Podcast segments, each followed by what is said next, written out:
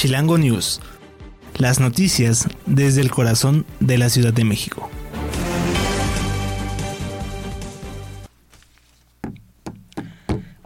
Hola, ¿qué tal amigos de Electroalien Radio? Les saluda Federico Reyes. Estamos en una nueva emisión de Chilango News.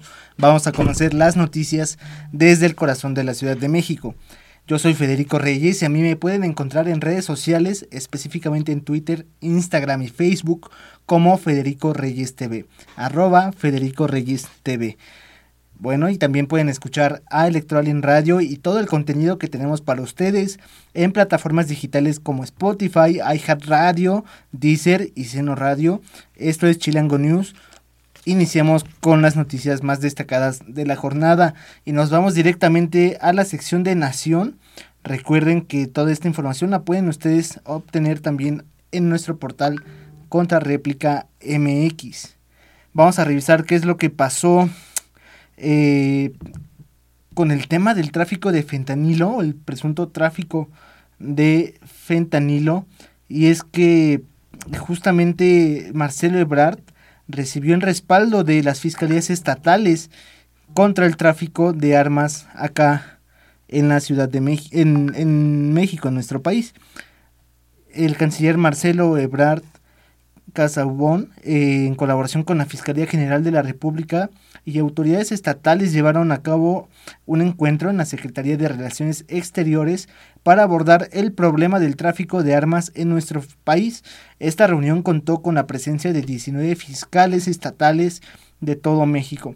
Ellos, bueno, tuvieron la oportunidad de intercambiar información y experiencias sobre la lucha contra el tráfico ilegal de armas, de fuego, así como los efectos negativos que producen acá en temas de seguridad nacional. Se destacó la necesidad de intensificar la cooperación interinstitucional e internacional para combatir eficazmente este flagelo que afecta gravemente a la sociedad mexicana. Además, se subrayó la importancia de fortalecer los mecanismos de control y seguimiento en las fronteras, los puertos de la entrada al país para evitar que estas armas, sus piezas y armamento en general ingresen a nuestro país. Al término de esta reunión, el secretario de Relaciones Exteriores aseguró que se abordó la correlación entre las armas en cada entidad y la violencia en cada entidad, es decir, dónde hay más detenciones de armas o aprehensiones y cuáles están vinculadas la generación de violencia. Esto fue lo que se vivió en esta reunión entre el secretario de Relaciones Exteriores y también eh, los entes de seguridad pública de cada estado del país. Ahora vamos a temas de la Cámara de Diputados y es que Morena aprueba eliminar el límite de gastos de comunicación social que establecía el Plan B. Eh, diputados de Morena dieron revés a la parte de la Ley General de Comunicación Social del Plan B en materia electoral que limitaba el gasto de, la de publicidad a municipios y estados, por lo que ahora los territorios podrán determinar su propio límite de gastos en comunicación social. Durante la sesión de la Comisión de Gobernación y Población, la Cámara de Diputados aprobó con 28 votos a favor y 8 abstenciones la iniciativa presentada por el morenista Mario Rafael eh, para derogar justamente el artículo 26 de la Ley General de Comunicación Social, el cual, bueno, pues establecía que los municipios y entidades únicamente podían destinar el 0.1% de presupuesto de egresos a gastos en comunicación social. Posteriormente, el dictamen se pasó al Pleno de la Cámara, donde con 470 votos a favor, cero en contra y una abstención se aprobó remover dicha prohibición, dejando de esta forma que los territorios elijan su propio gasto en temas de comunicación. Y justamente hablando en temas de comunicación, en un acuerdo aprobado en la cuarta sesión especial del Comité de Radio y Televisión del INE, eh, se determinó que 13 concesionarias de radio y televisión deberán, televisión deberán reponer 158 spots que no fueron emitidos en horarios de transmisión de la conferencia matutina del presidente Andrés Manuel López Obrador en el periodo electoral de abril a junio del 2021. Es decir, eh, se dijo que este incumplimiento a la pauta ordenada por el INE por parte de diversos eh, concesionarios con motivo de la difusión de la conferencia matutina de la Presidencia de la República entre el 5 de abril y el 2 de junio del 2021 durante los procesos electorales, pues con temas eh, a contención de las elecciones federales, tendrán que ser eh, repuestos estos spots emitidos entre abril y junio. Además, también se mencionó que las concesionarias están obligadas a transmitir la pauta que ordena el INE de manera íntegra, con independencia del tipo de programación que difunda, en este caso las mañaneras. De este modo no se les permitirá hacer caso omiso al acuerdo, dado que lo que se busca es justamente dar equilibrio en las pautas que le corresponden a partidos políticos. En este sentido, el comité señaló que así se debe garantizar el acceso a tiempos en radio y televisión a los diferentes actores políticos y autoridades electorales. Amigos de Electoral en Radio, amigos de Chilango News, coméntenme qué es lo que piensan de estas medidas, eh, qué piensan del tema del tráfico de armas y cómo creen que repercute aquí para la inseguridad en nuestro país. Me pueden dejar sus comentarios en Twitter, Facebook e Instagram. Me encuentran como arroba Federico Reyes TV. Es tiempo de llegar a nuestro primer corte, pero no se vayan porque volvemos para conocer la información de acá de la Ciudad de México. Ya regresamos.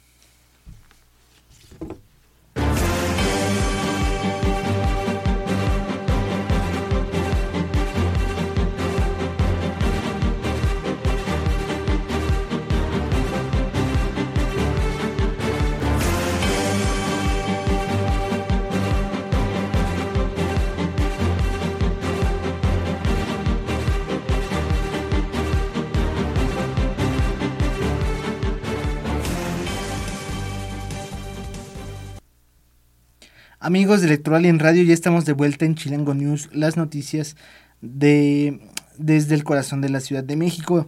Les recuerdo que nos encuentran en plataformas como Spotify, iHeartRadio, Deezer y Seno Radio. Y bueno, pues es tiempo de revisar lo que acontece acá en la Ciudad de México.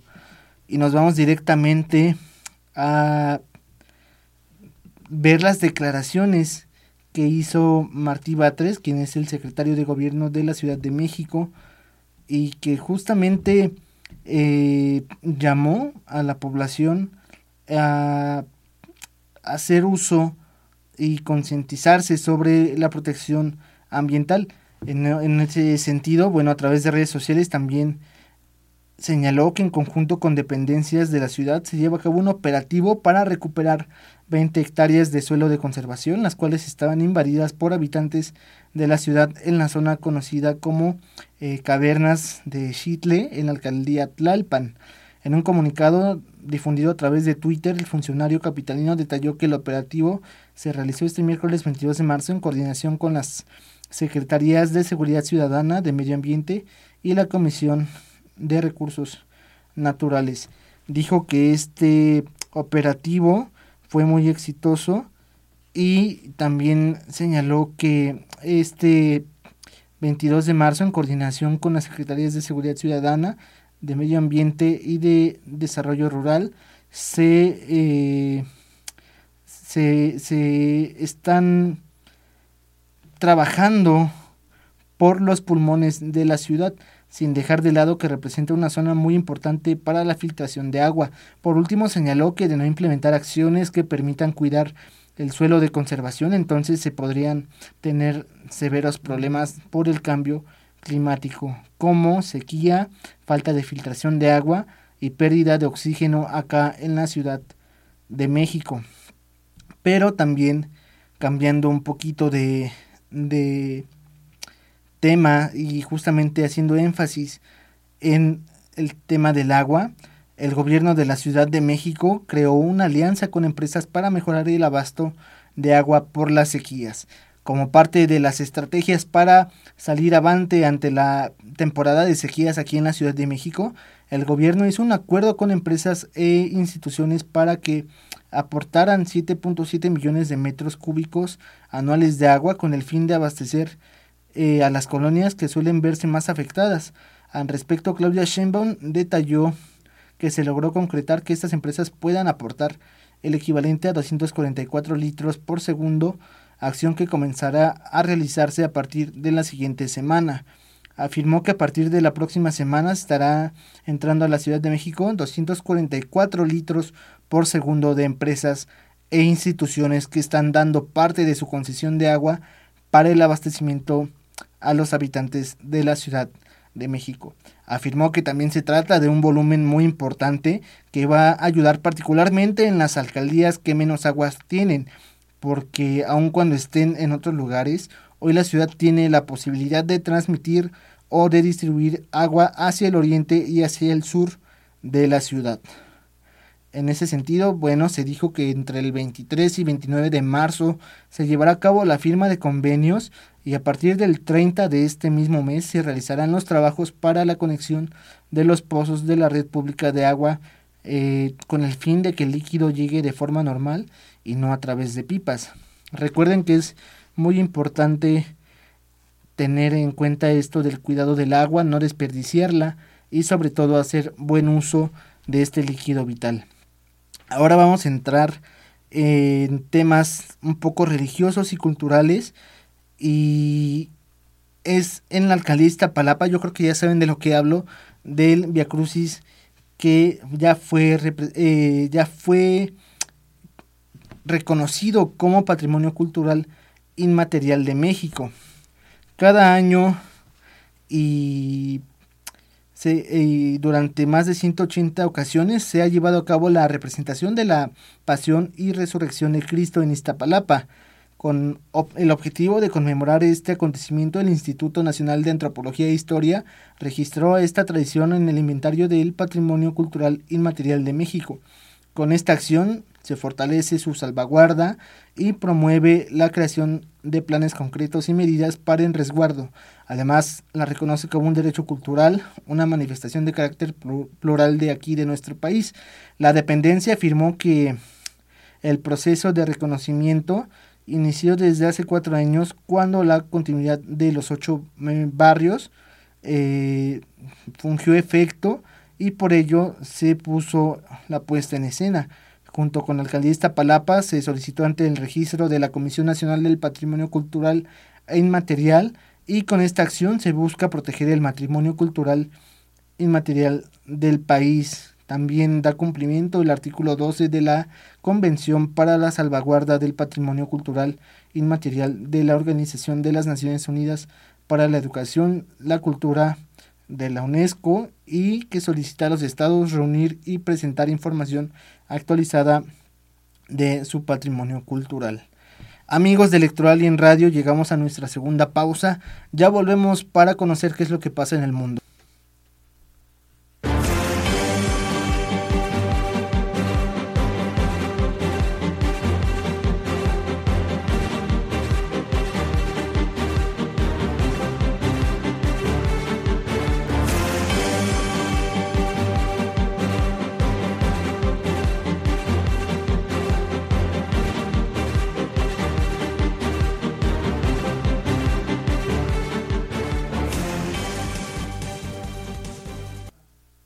Amigos de en Radio, ya estamos de vuelta en Chilango News conociendo las noticias desde el corazón de la Ciudad de México.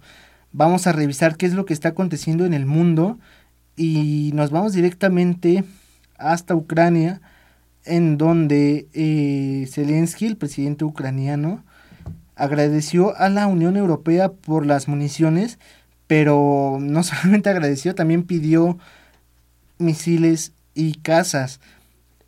El presidente de Ucrania, Volodymyr Zelensky, agradeció este jueves a los mandatarios de la Unión Europea los planes de entrega de municiones, pero advirtió sobre las demoras de transferir miles eh, de misiles de largo alcance y aviones de combate, informó un funcionario europeo. En la primera jornada de una cumbre de dos días en Bruselas, los líderes del bloque mantuvieron un contacto eh, por videoconferencia con Zelensky, quien habló de un tren que retornaba a la capital desde la línea de frente de resistencia de la invasión rusa en Ucrania. Un funcionario también dijo que en la conversación se, se cortó la oportunidad de que eh, Zelensky pudiera retomar los temas de la guerra, además de las demoras en entrega de misiles de largo alcance, de modernos aviones y la imposición de nuevas sanciones a Rusia, así como la ausencia de avances en el pedido de Ucrania de adherir a la Unión Europea y el programa de paz ucraniano. De acuerdo con esta información, Zelensky también narró a sus homólogos europeos el ambiente de devastación que presenció en la región de Gerson, en el este del país y parcialmente ocupada por Rusia. El plan contempla eh, comprometer mil millones de euros en fondos compartidos para que países del bloque hallen en sus reservas estratégicas proyectiles que puedan ser enviados rápidamente a Ucrania. Y justamente en estos temas eh, se advirtió que el arrestar a Putin equivaldría como declararle la guerra a Rusia. Es decir, la detención de Vladimir Putin, presidente de Rusia, a raíz de una orden de arresto emitida la semana pasada por la Corte Penal Internacional, equivaldría a declararle la guerra a Moscú, advirtió el exmandatario ruso Dmitry Medvedev, quien también dijo que, imaginemos la situación, el jefe de este estado ruso, una potencia nuclear, eh, digamos, va a Alemania y es detenido. ¿Qué es eso? Una declaración de guerra contra Rusia, declaró por la noche este exfuncionario de los estados del de, estado ruso.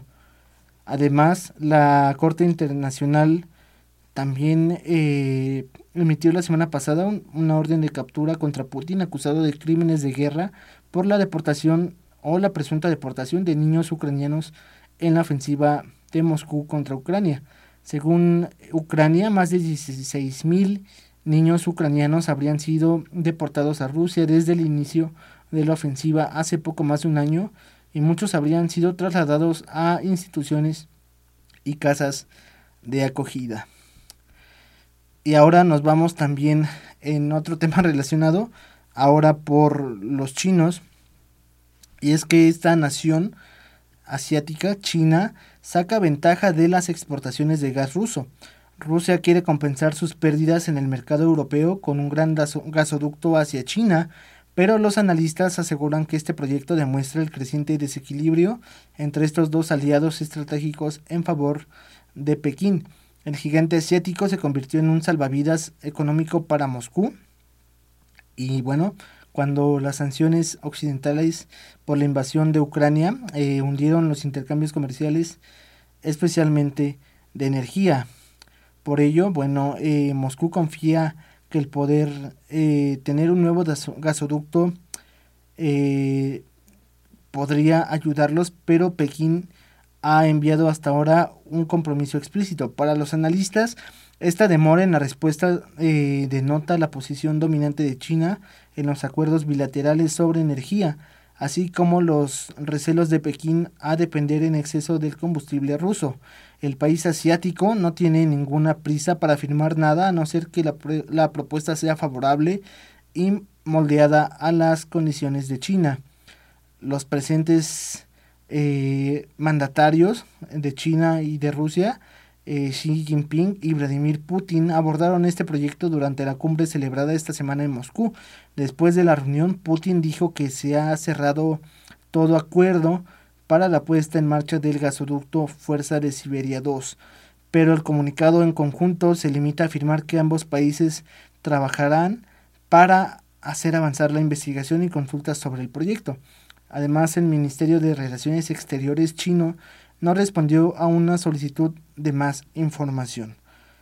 El Fuerza Siberio 2, este gasoducto, puede facilitar el transporte anual de 50 mil millones de metros cúbicos de gas a China casi la misma capacidad del eh, controvertido gasoducto de Rusia a Alemania. Además, un alto cargo ruso sugirió el año pasado que el proyecto con China podría reemplazar a este gasoducto que se va directamente hasta Alemania. Amigos de Electoral y en Radio, llegamos al final de esta emisión de Chilango News. Les recuerdo que estuvimos revisando las noticias desde el corazón de la Ciudad de México. Yo soy Federico Reyes. A mí me encuentran en Facebook, Instagram y Twitter como arroba Federico Reyes TV. Por favor, no olviden seguirme. Estamos en comunicación y nos pueden escuchar Spotify, iHeartRadio, Dice Radio y Seno Radio. Yo me despido, nos escuchamos en la siguiente emisión. Hasta luego.